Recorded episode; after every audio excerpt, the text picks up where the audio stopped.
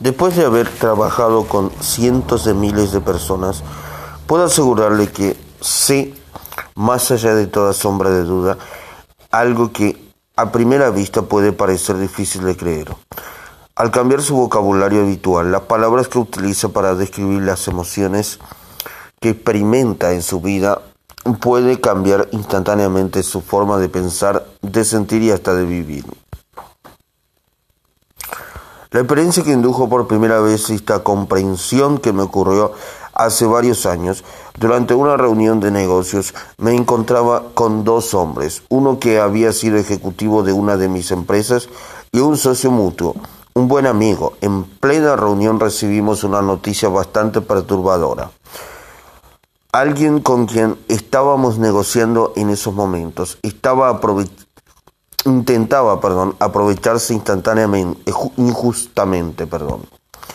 Alguien, repito, alguien con quien estábamos negociándose en esos momentos intentaba aprovecharse injustamente. Había violado la integridad de, nuestra, de nuestro entendimiento y parecía habernos tomado la delantera.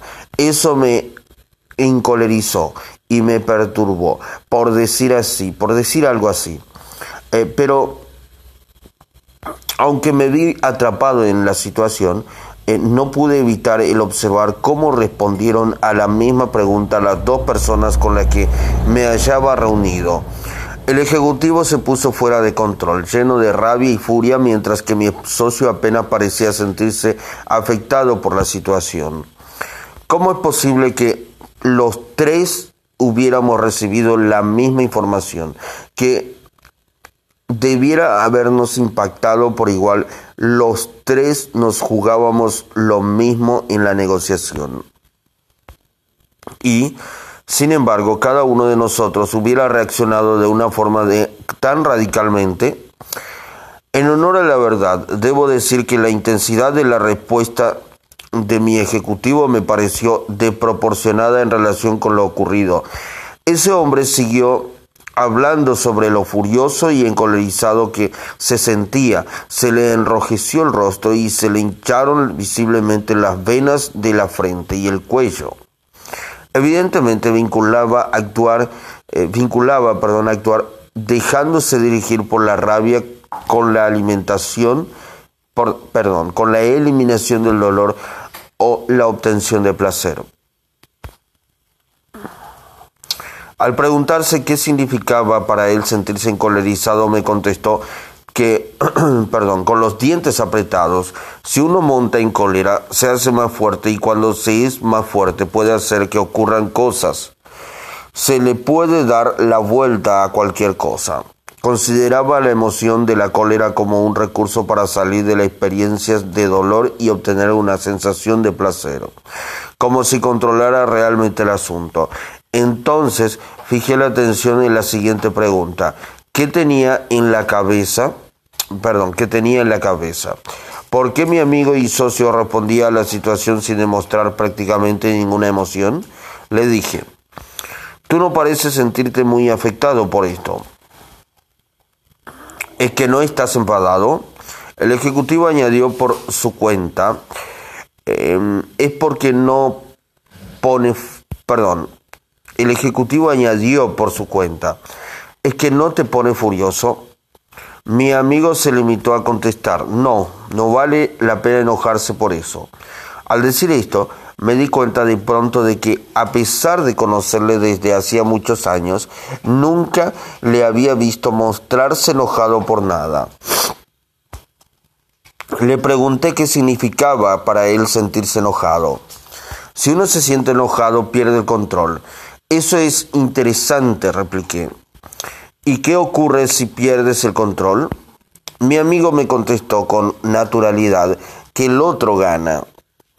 No podría haber soñado con encontrar un mayor contraste. Una persona vinculaba el placer de tomar el control con el acto de encolerizarse, mientras que la otra vinculaba el dolor de perder el control con la misma emoción. Evidentemente, sus comportamientos reflejaban más creencias eh, respectivas. Evidentemente, perdón, sus comportamientos reflejaban sus creencias respectivas. Perdón. Empecé a examinar entonces mis propios sentimientos. ¿Qué creía yo respecto a esos? ¿Qué creía yo respecto a eso?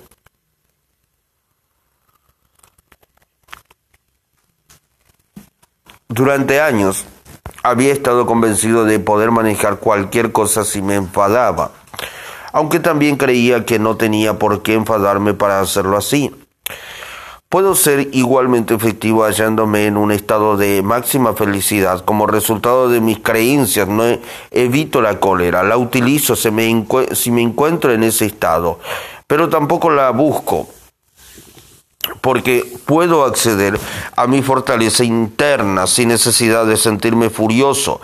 Lo que me interesó realmente fue la diferencia de las palabras que todos utilizamos para describir esta experiencia. Yo había utilizado las palabras enfadado y perturbado. Mi ejecutivo había empleado la palabra furioso y encolerizado. Y mi amigo había dicho que se sentía un poco molesto por la experiencia. Casi no podía creerlo, molesto me volvía hacia él y le pregunté, ¿es eso todo lo que sientes? ¿Un poco de molestia? Seguramente tienes que sentirte enojado o perturbado alguna vez. En realidad, no, me contestó. Se sentía, se necesitan muchas cosas para que me suceda eso y casi nunca ocurren. Recuerdo, recuerdas, perdón, aquella vez en que los de Hacienda se te llevaron un cuarto de millón de dólares de tu dinero y luego resultó que habían cometido un error. Le pregunté, ¿no tardaste dos años y medio en recuperar ese dinero? ¿No te puso eso lívido? No, no me perturbó, quizá me sentí un poco displicente. Displicente. En aquellos momentos me pareció la palabra más estúpida que podría haber utilizado. Yo nunca habría empleado una palabra así para describir mi intensidad emocional. ¿Cómo era posible que este hombre rico y de éxito utilizara una palabra como displicente y siguiera manteniendo su rostro inexpresivo? La verdad es que su rostro no era inexpresivo del todo, parecía casi disfrutar hablando de cosas que a mí me habrían vuelto loco. Empecé a preguntarme, si utilizara esa palabra para describir mis emociones, ¿cómo empezaría a sentirme? ¿Me encontraría sonriendo ante situaciones que antes me habían puesto tenso? Pensé que quizá valía la pena considerar estas reflexiones. Durante varios días seguí sintiéndome intrigado por la idea de usar las pautas lingüísticas de mi amigo y comprobar cuál sería entonces mi intensidad emocional. ¿Qué podía ocurrir si en alguna ocasión en que me sintiera realmente enojado me volvía hacia alguien y le decía, esto hace que me sienta displicente? Solo el pensarlo ya me, había, ya me hacía reír, perdón. Me parecía tan ridículo decir probarlo, perdón, decidí probarlo, aunque solo fuera por diversión. Encontré la primera oportunidad de probarlo después de un largo vuelo nocturno. Cuando llegué a mi hotel, cuando alguien de mi personal se había olvidado comprobar la comprar, perdón, comprobar la reserva de, la, de habitación, tuve que permanecer 15 o 20 minutos extra ante el mostrador de recepción del hotel, físicamente agotado y cerca de, mi umbral emocional. El empleado pareció arrastrarse hacia la computadora y empezó a teclear mi nombre a una velocidad que impacientaría un caracol. Sentí un poco de enojo. ¿Crees? Creciendo en mi interior, perdón, sentí un poco de enojo creciendo en mi interior. Así que me volví hacia el empleado y le dije, mire, sé que usted no tiene la culpa, pero en estos momentos me siento agotado y necesito llegar rápidamente a mi habitación, porque cuanto más tiempo permanezca aquí, me temo que tanto más displicente, descortés, desagradable me voy a sentir. El empleado me miró con una mirada con una mirada de perplejidad y finalmente pareció una sonrisa en su rostro. Le devolví la sonrisa. Había roto mi pauta de actuación. El volcán emocional que se había ido acumulando en mi interior se enfrió, perdón. Entonces sucedieron dos cosas. Disfruté realmente de unos pocos instantes de comunicación con el empleado y este aumentó su velocidad de actuación. ¿Acaso haber colocado una nueva etiqueta a mis sensaciones había sido suficiente para romper mi pauta y cambiar realmente mi experiencia? ¿Podía ser tan fácil? ¿Qué concepto? Durante la semana siguiente practiqué la nueva palabra y una y otra vez. En cada caso descubrí que al hacerla tenía sobre mí el impacto de reducir de inmediato mi intensidad emocional. A veces me hacía reír, pero como mínimo interrumpía el impulso que experimentaba de sentirme enojado y dejarme arrastrar por un estado de cólera. Al cabo de dos semanas ya ni siquiera tuve que forzarme para usar la palabra, eso se hizo algo habitual en mí. Se convirtió en mi preferida para describir mis emociones y descubrí que ya no me dejaba arrastrar hacia aquellos, hacia aquellos estados extremadamente enojados. Me sentí cada vez más fascinado por esta herramienta con la que me había encontrado por casualidad. Me di cuenta de que al cambiar mi, mi, vocabulario habitual, estaba transformando mi experiencia, estaba utilizando lo que más tarde denominaría vocabulario transformacional. Poco a poco empecé a experimentar con otras palabras y descubrí que si utilizaba palabras lo bastante potentes, podía disminuir o aumentar instantáneamente mi intensidad con respecto a cualquier cosa. ¿Cómo funciona realmente este proceso? Piénselo del siguiente modo. Imagine que sus cinco sentidos canalizan una serie de sensaciones hacia su cerebro. Recibe estímulos visuales, auditivos, kinésicos, olfativos y gustativos, todos los cuales son traducidos por sus órganos sensoriales y convertidos en sensaciones internas. Luego tienen que ser organizados en categorías, pero, pero como Pero ¿cómo sabemos lo que significan estas imágenes, sonidos y otras sensaciones? Una de las formas más poderosas que ha aprendido el hombre para decir con rapidez qué significan las sensaciones es dolor o placer. Consiste en crear etiquetas para ellas. Y esas etiquetas son lo que usted y yo conocemos como palabras.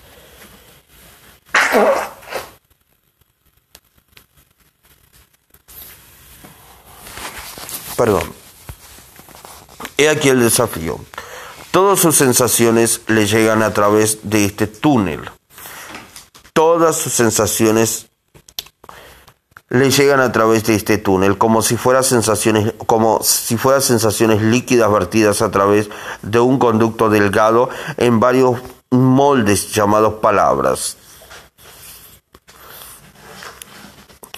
En nuestro deseo de tomar decisiones con rapidez y luego en nuestro deseo, perdón, de tomar decisiones con rapidez, en lugar de usar todas las palabras de que disponemos y encontrar la descripción, perdón, más apropiada y exacta, a menudo forzamos la experiencia hacia un molde limitador. Formamos así moldes habituales y favoritos que configuran y transforman nuestra experiencia de la vida. Desgraciadamente, la mayoría de nosotros no hemos evaluado conscientemente el impacto de las palabras que estamos acostumbrados a usar. El problema se plantea cuando empezamos a verter consistentemente cualquier forma de sensación negativa en la palabra molde para furioso o deprimido o humillado o inseguro y es muy posible que esa palabra no refleje la verdadera experiencia del momento. En cuanto, en cuanto situamos Perdón, en cuanto situamos este molde alrededor de nuestra experiencia, la etiqueta que le ponemos se convierte en nuestra experiencia, así como, perdón, así lo que era un poco desafiante se convierte en devastador. Por ejemplo, mi ejecutivo utilizó las palabras furioso y encolerizado. Yo utilicé enojado o perturbado y mi amigo vertió su experiencia en el molde de displicente o molesto. Según descubrí, lo interesante es que todos nosotros utilizamos las mismas pautas de palabras para describir multitud de experiencias frustrantes. Usted y yo necesitamos saber que todos podemos tener las mismas sensaciones, pero que la forma en que las organizamos, el molde o palabra que usamos para describirlas es lo que se convierte en nuestra experiencia. Más tarde descubrí que al utilizar el molde de mi amigo, las palabras displicente o molesto, era capaz de cambiar instantáneamente mi intensidad, la intensidad, perdón, de mi experiencia, que se convirtió así en algo más. Esa es la esencia del vocabulario transformacional. Las palabras que adquirimos perdón, a nuestra experiencia se convierten en nuestra experiencia. Por lo tanto, necesariamente las palabras que usamos para describir nuestros estados emocionales o sufrir un mayor dolor del que está realmente justificado o es apropiado. Las palabras se utilizan literalmente para representarnos lo que es nuestra experiencia de la vida. En esa representación, perdón, altera nuestras percepciones y sentimientos. Recuerde que si tres personas pueden tener las mismas experiencias, eh, pero una de ellas se siente furiosa, la otra se siente enojada, enojo, perdón, y la otra se siente molesta, es evidente que las sensaciones se han visto cambiadas por la traducción que cada persona ha hecho de ellas. Como quiera que las palabras sean nuestra principal herramienta para la interpretación o la traducción. La forma en que etiquetamos nuestras experiencias cambia inmediatamente las sensaciones producidas sobre nuestros sistemas nerviosos. Usted y yo debemos darnos cuenta de que las palabras tienen de hecho un efecto bioquímico. Sin duda de ello, me gustaría que, considerara, perdón, honestamente si hay palabras que utilizadas por alguien eh, sean capaces de crear inmediatamente una reacción emocional en usted. Si alguien le dirige una inventiva racial, ¿cómo se siente? Si alguien le insulta gravemente, ¿cambiaría eso su estado emocional? Probablemente. Hay una gran diferencia entre alguien que le llama por las iniciales HDP y alguien que articula con todo detalle gráfico las palabras representadas por esas iniciales. ¿No produciría eso un nivel de tensión en su cuerpo muy diferente a que alguien le llamara ángel o genio o petimetre? Todos nosotros vinculamos tremendos niveles de dolor a ciertas palabras. Al entrevistar al doctor Leo Buscaglia, Buscaglia perdón, este compartió conmigo los descubrimientos de una investigación llevada a cabo por una universidad oriental a finales de los años 50. En ella se preguntó a la gente, ¿cómo definiría usted el comunismo? Un número asombroso de las personas que eh, respondieron se mostró incluso aterrorizada por el simple planteamiento de la pregunta, pero no fueron muchas las que consiguieron definirlo. Lo único que sabían decir es que se trataba de algo horroroso. Una mujer llegó incluso a decir, bueno, no sé realmente qué significa eso, pero es mucho mejor que no haya nada de eso en Washington. Un hombre dijo que sabía todo lo que necesitaba saber sobre los comunistas y que lo que había que hacer era matarlos a todos, pero ni siquiera pudo explicar qué eran. No puede negarse el poder de las etiquetas para crear sensaciones y emociones. Las palabras forman el hilo con que tejemos nuestras experiencias. Aldous Huxley. Repito, las palabras forman el hilo con el que tejemos nuestras experiencias. Aldous, Aldous Huxley. Al empezar a explorar el poder del vocabulario, seguí luchando contra la idea de que algo tan sencillo como cambiar las palabras que usamos pudiera significar una diferencia tan radical en nuestra experiencia de vida.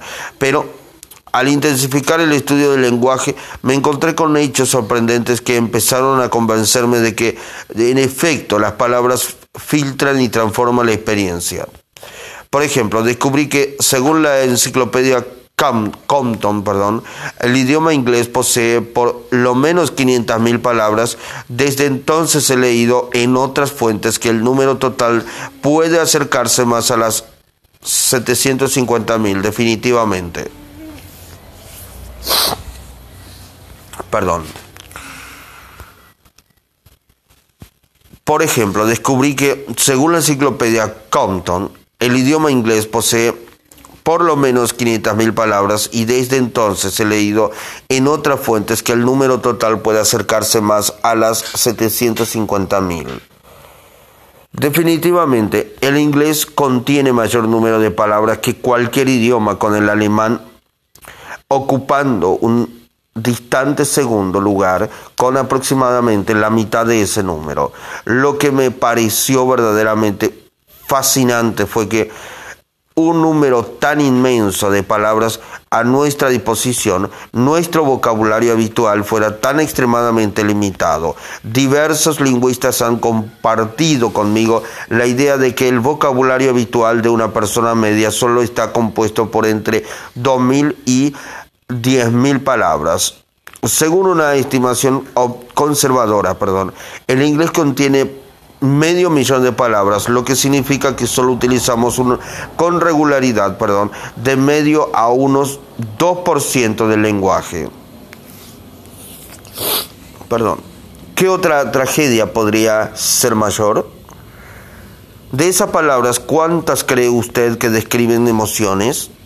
Después de haber revisado un cierto grupo de tesoros lingüísticos, pude encontrar más de 3.000 palabras relacionadas con las emociones humanas. Lo que me impresionó fue la proporción de aquellos que describen emociones negativas en comparación con las positivas. Según mis cuentas, uno 1051 eh, palabras, perdón, describen emociones positivas, mientras que hay 2086, casi el doble, que describen emociones negativas. Veamos solo un ejemplo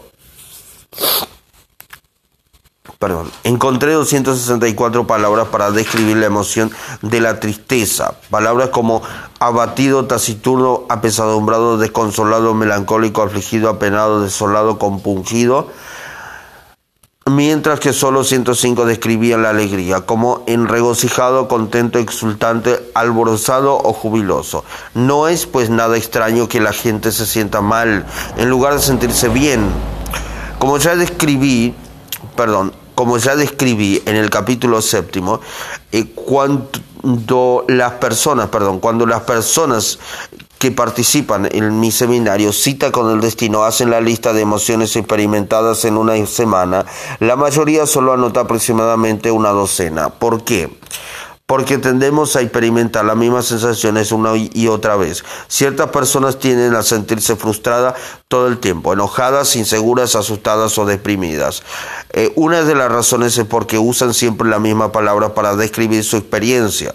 Si analizáramos más críticamente las sensaciones, perdón, que experimentamos en nuestros cuerpos y fuéramos más creativos en nuestra forma de evaluar las cosas, podríamos de adquirir eh, una nueva etiqueta a nuestra experiencia y al hacerlo así cambiar nuestra experiencia emocional de ella. Recuerdo que hace años leí algo respecto a un estudio llevado a cabo en una prisión se descubrió que cuando los presos experimentaban dolor, una de las pocas formas en que podían comunicarlo era a través de la acción física. Su limitado vocabulario limitaba su abanico emocional, canalizando hasta las más ligeras sensaciones de incomodidad hacia elevados niveles de cólera violenta. Qué contraste con alguien como William F. Buckley, perdón, cuya erudición y dominio del lenguaje le han permitido describir una imagen tan amplia de, la de las emociones perdón, y representar así una variedad de sensaciones en sí mismo. Si queremos cambiar nuestras vidas y configurar nuestro destino, necesitamos seleccionar conscientemente las palabras que usamos y esforzamos por expandir nuestro nivel de elección. Para darle una mayor perspectiva, la Biblia utiliza un total de 7.200 palabras diferentes. Los escritos del poeta y ensayista John Milton incluyen 17.000. Eh, y se dice que William Shakespeare usó más de 24.000 palabras en sus diversas obras, 5.000 de los cuales solo empleó una vez. De hecho, Él es responsable de haber creado o acuñado muchas de las palabras inglesas que usamos habitualmente. Y aquí algunas que quizás le parezcan interesantes. Los lingüistas han demostrado sin el menor género de dudas que estamos culturalmente configurados por nuestro lenguaje. ¿Verdad que tiene sentido el hecho de que el idioma inglés esté tan orientado hacia los verbos? Al fin y al cabo, como cultura somos muy activos y nos enorgullecemos, perdón, de nuestro enfoque sobre emprender la acción.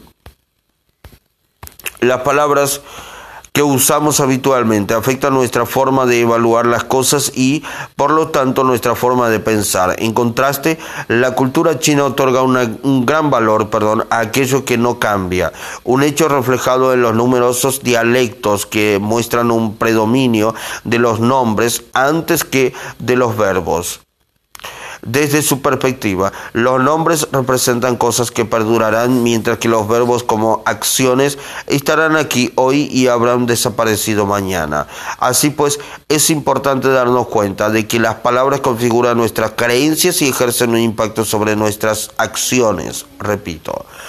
Así pues, es importante darnos cuenta de que las palabras configuran nuestras acciones y ejercen un impacto sobre nuestras acciones. Las palabras configuran nuestras creencias, perdón, y ejercen un impacto sobre nuestras acciones. Las palabras son el tejido del que están hechas todas las preguntas. Como ya hemos observado en el capítulo anterior, al cambiar una sola palabra en una pregunta podemos cambiar instantáneamente la respuesta que obtendremos para la calidad de nuestras vidas. Cuanto más buscamos comprender el significado de las palabras, tanto más impresionado me sentía por su poder para cambiar la emoción humana, no solo dentro de mí mismo, sino también en los demás.